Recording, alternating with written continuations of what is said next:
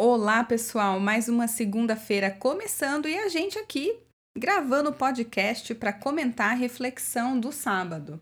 Eu sou a Ana Paula, líder do movimento Radiação e esposa do Júnior. Uhum. E eu sou o Júnior, líder e pastor do movimento Radiação. E nesse mês, não só nesse mês, obviamente, mas nesse mês, esposo da Ana Paula. Aham! É isso aí. Bom, você já sabe que a gente, nesse sábado, começou uma série nova que se chama Relacionamento Vertical. Aponte o seu relacionamento para cima. Isso aí. E aí, diferente de, outras, de outros anos que a gente falou sobre relacionamentos, que a gente colocava assim, ah, relacionamento entre pais e filhos, marido e mulher, irmãos e tal. Esse ano a gente inovou, fez diferente e vamos falar sobre aspectos importantes para todos os relacionamentos. Inclusive, nesse sábado foi. Por que os relacionamentos são tão complicados? A pergunta de um milhão de reais. E é sobre isso que a gente vai falar nesse podcast. Segura aí.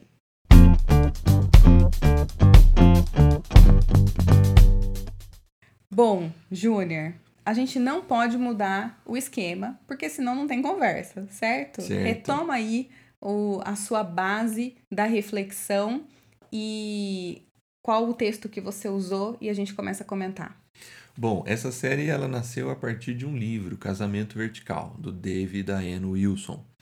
E, e despertou pra gente o fato de que os relacionamentos, eles são complicados.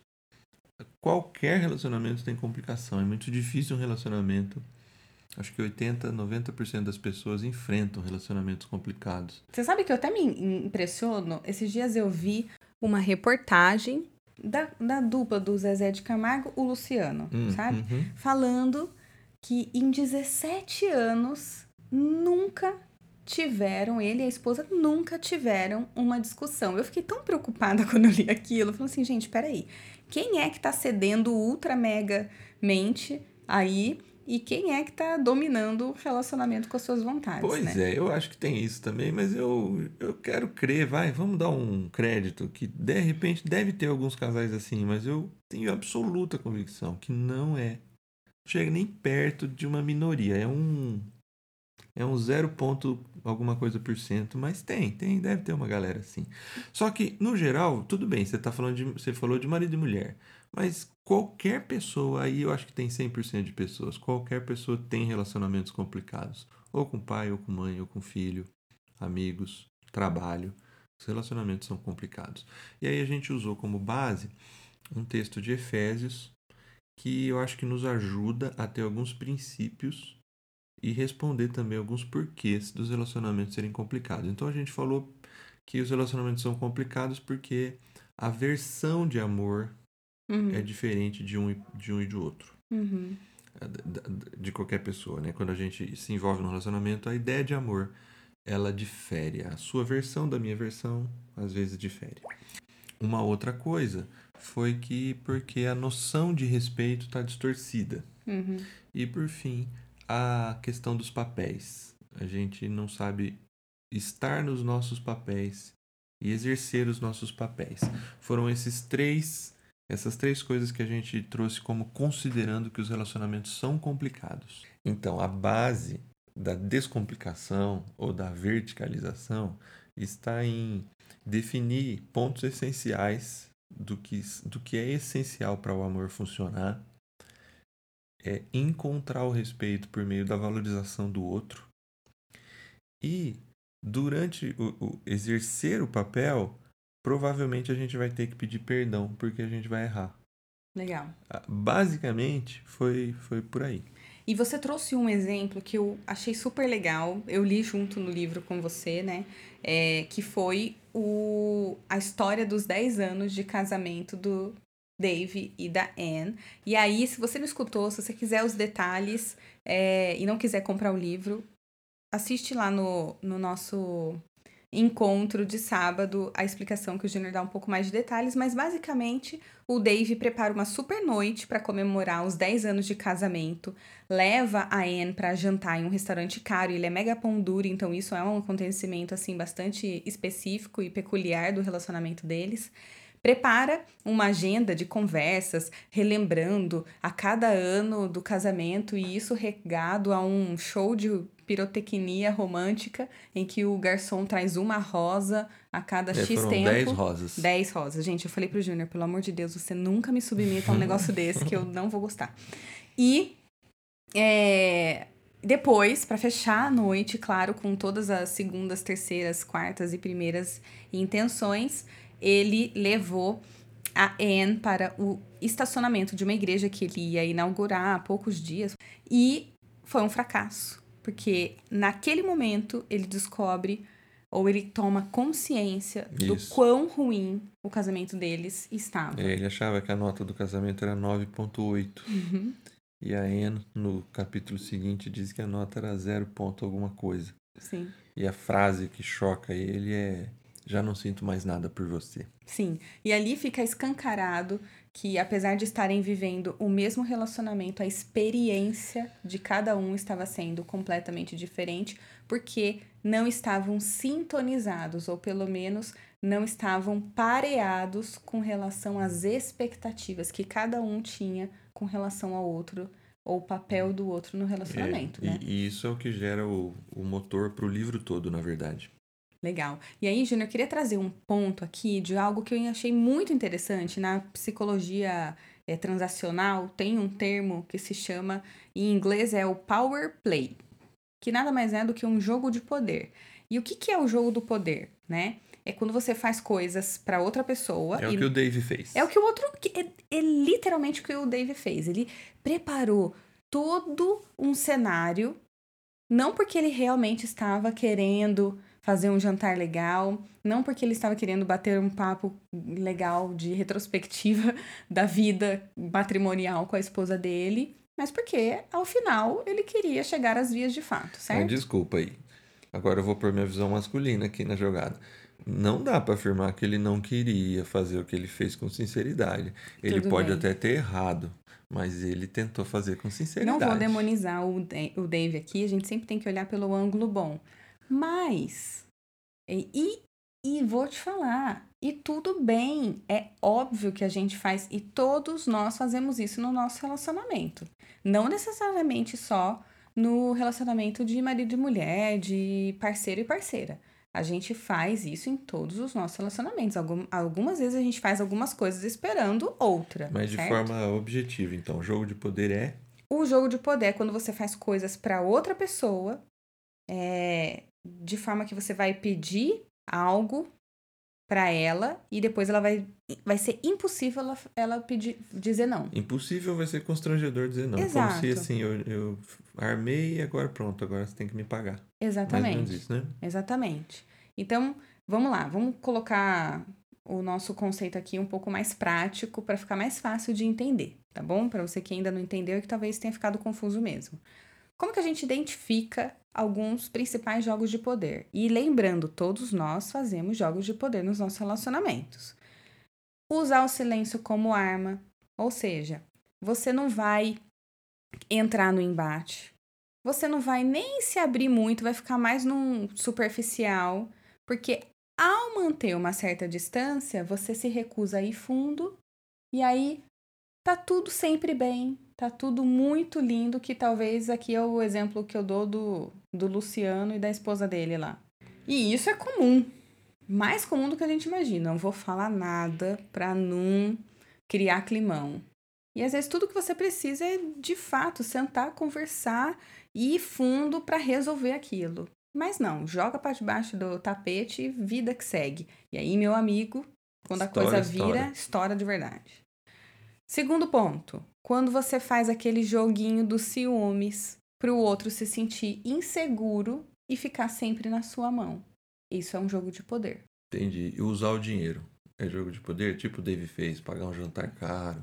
Com certeza. Para mim, o exemplo nítido. Mas perceba que é, às vezes acontece Não, mesmo, é por isso né? que a gente tá falando de intenção. O que é, Tá. qual é a intenção que tá por trás? Ah, tá. Porque tudo bem você querer me levar para um restaurante, É tá? Eu não eu vou tô achar que é pensando. um jogo de poder, por Uhum. favor.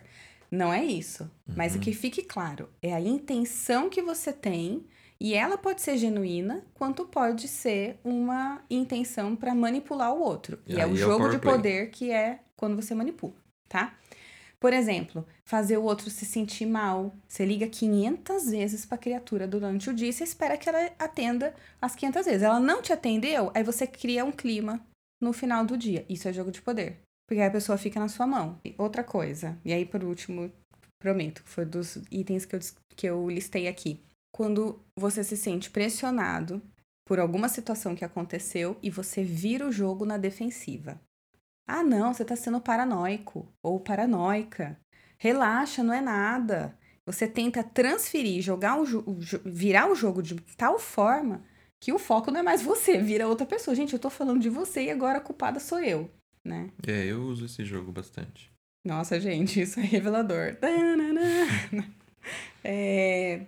O outro pode dizer que você é o culpado por qualquer coisa que esteja acontecendo, porque você agiu de uma maneira ou outra, ou porque você não atendeu uma necessidade, algo que estava esperando. E aí aquilo toma uma, uma dimensão muito grande, né? Sim ele realmente apresenta uma manipulação, mas nem tudo, né, é, é assim. A pessoa sabe se ela está manipulando, né? Exato. É a intenção que está por trás. Que fique claro. Muito bem. Então, com tudo isso, esse, esses jogos de poder são complicadores também do relacionamento. Porque o outro tá. Geralmente o outro sente que está sendo pressionado, que está sendo desprezado na opinião, ou que está sendo manipulado pelo dinheiro. E acontece o que aconteceu com a Ana. A Ana vira e fala assim: Não, não acredito que ele vai querer fazer alguma coisa aqui no pátio desse estacionamento por causa desse jantar. E ela não, não se abriu para ele, ela não deixou nem ele beijá-la. Na verdade, ela não se abriu antes, né? Porque 10 anos para che a coisa chegar no que chegou, faltou algumas DRs faltou aí no diálogo. longo do caminho, né? É que semana que vem a gente vai falar da comunicação, DRs, né? Tá. A gente vai falar porque se comunicar é tão difícil. Uhum. Mas hoje, no complicado, é, eu acho que a gente poderia então retomar a questão do amor. É, do amor, do respeito e do perdão, é, certo? É, mas começando pelo amor. A versão de amor é natural, gente. Que a versão de amor que a gente tenha seja diferente, porque a gente vem de criações diferentes. Eu tô falando da gente, não é só de mim e da Paula, não. Eu tô falando de quem tá nos ouvindo a visão que a gente tem do relacionamento e de como a gente entende a, ideia do amor, porque o texto falava, marido, ame as suas esposas. Essa ideia de o que, que o marido entende disso, como é que eu amo ela, e o que, que ela entende que ela quer receber de amor, é, geralmente tem versão diferente. E o que eu trouxe a partir do texto, e até discussões nossas aqui em casa, é, e do livro também. Na verdade, assim, isso, isso vai sempre acontecer e aí a gente precisa achar o ponto de, de essencial para o relacionamento funcionar. Sim. No livro Cinco Linguagens do Amor, fica muito claro isso, né? Ah, Chapman. Se eu venho de uma família ou por conta das circunstâncias da vida. Eu prefiro o amor, aquele que é do carinho, do toque. do toque, e o outro vem de uma família, vem de um contexto em que para ele o importante é fazer as coisas, né? É demonstrar ao longo do dia, ó, oh, tá tudo bem, ó, oh, vai por esse caminho, não vai pelo outro, né? Demonstrar o cuidado. Tem choque, porque na visão do outro, ele tá ele tá sendo amoroso, ao demonstrar cuidado. Mas quem está recebendo não está recebendo aquilo como, como cuidado, às vezes está recebendo como, nossa, pegação de pé. É Até nisso tem que interferir no caminho que eu vou e tal. E enquanto o outro é, gente, por que, que ela tá me cobrando, ou ele tá me cobrando carinho, sendo que o carinho não é o mais valorizado para para aquela pessoa. Então é mais difícil dele demonstrar daquela forma. Por isso que a cumplicidade é tão, tão importante. E isso não é só, mais uma vez, não é só para relacionamentos de marido e mulher, de namorado e namorada. Aqui em casa nós temos dois filhos e a demonstração de carinho aos dois são diferentes. São diferentes. É verdade. Hum. O detalhe é que a gente vai descobrindo ao longo da vida, por meio da reflexão na palavra de Deus também, por esses textos da Bíblia, até a história do David eles falam disso, que se não houver a verticalização do relacionamento, uhum. essa deficiência de, de amor, ela sempre vai ser um grande problema e um complicador que às vezes chega ao término do relacionamento. Uhum. Porque você busca a satisfação 100% no outro. Uhum. Eles usam um exemplo que eu não usei no, na mensagem daquele filme Jerry Maguire com Tom Cruise. E o final do filme é o clássico filme americano da comédia romântica. E ele fala assim para a menina, é a Renée Zellweger, no final do filme, quando ele vai à casa dela para retomar um relacionamento, ele diz assim para ela, e é uma frase que imagino que na cultura americana deve ser muito marcante, porque o Dave usa isso no livro: Você me completa. E o Dave trata isso no livro assim: é uma mentira, porque só quem completa o vazio interior que existe num ser humano é Deus. Ali termina o filme e o Felizes para Sempre é naquela cena, mas logo depois eles vão começar a enfrentar os problemas da rotina. Se eles buscarem a completude somente um no outro, sem ter o relacionamento vertical estabelecido, eles sempre vão estar insatisfeitos. O texto bíblico diz que o homem e a mulher, quando se unem, eles tornam um só. E isso dá uma ideia de completude. Uhum. Que eles tornam um. E de cumplicidade. E de cumplicidade. Então eu acho que aí você tocou no ponto. Cumplicidade. É, somos um. Mas essa, essa completude, ela acontece com Deus no processo. Quando a gente é completo por Deus. E aí a gente consegue oferecer para o outro. Júnior, e aí eu vou trazer aqui um ponto que para mim é de bastante reflexão, tá? E que você sabe. Para mim é por que que Deus, e aí eu não sei se tem resposta a isso, tá? Mas por que que ele é tão específico em amor e respeito? Por que que ele é tão específico em amor para homem e respeito para mulher? A gente discutiu muito sobre isso. Bastante. Os dois precisam das duas coisas. Isso é fato.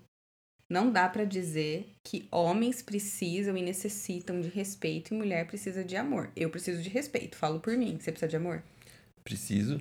Você, se você não se sente amado. Eu acho que talvez tenha o lance da linguagem e tem também talvez a deficiência que a pessoa tem.